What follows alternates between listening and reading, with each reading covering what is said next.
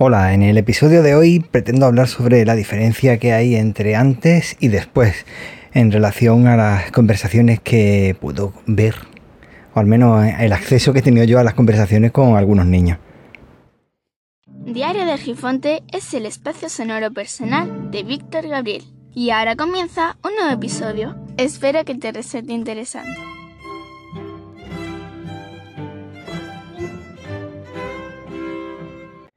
Bueno, resulta que eh, en esta ocasión mm, voy a hablar de eso de que he comentado porque es que me ha llamado muchísimo la atención.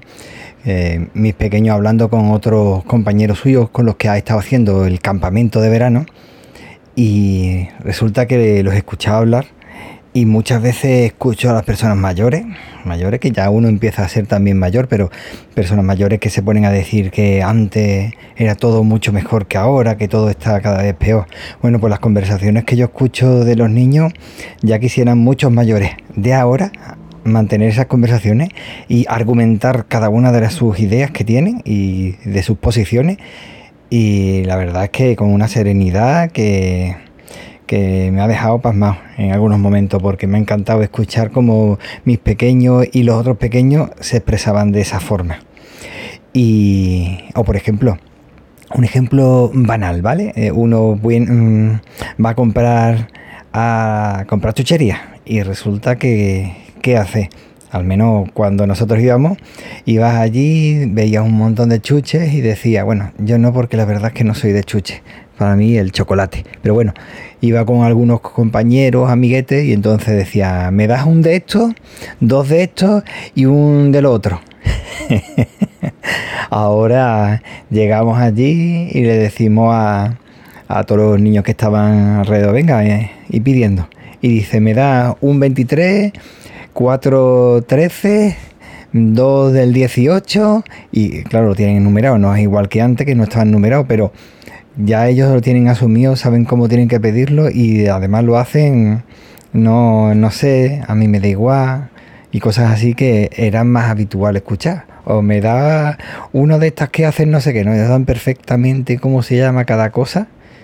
Y antes no era tan fácil, al menos yo no he visto a tantos niños que supieran los nombres de cada una de las cosas que quieren. Simplemente con un de estos es suficiente. Y luego las argumentaciones que he visto de los niños expresándose, utilizando una serie de palabras que ya quisiera, lo digo en serio, ya quisieran muchos mayores utilizar esa forma de expresarse, esa serenidad, esa forma de explayarse cuando tienen que explayarse. Y mm, que sí, que tiene mucho que ver también los padres y tiene que ver mucho la educación que hayan recibido, ya no solamente la escuela, como he dicho en otros episodios, pero vamos, yo he disfrutado una barbaridad y, cómo se apoyaban unos a otros. Problema que muchos mayores tratan de inculcarle eh, la filosofía continuamente de la competencia. Está siempre en competencia con otros y trata de ser mejores y ese es el problema que he visto. Pero cuando hay, he visto niños que no están en, ese, en esa onda, pues la verdad es que da gusto verlo. Porque se ayudan entre ellos, no van a ponerse un calzo ahí para que se caiga y entonces salí ellos victoriosos. La verdad es que he disfrutado muchísimo. No sé la experiencia que tenéis vosotros con, con los niños, pero la verdad es que yo he disfrutado muchísimo porque yo eso lo escucho de mis niños, pero ve que hay más niños y que entre ellos se hablan, se, de verdad he disfrutado una barbaridad. Además hemos ido también a varios sitios de la naturaleza y hablando, es que encantado, estoy verdaderamente encantado para después escuchar muchos mayores diciendo que la juventud cada vez está peor. Bueno, pues no sé.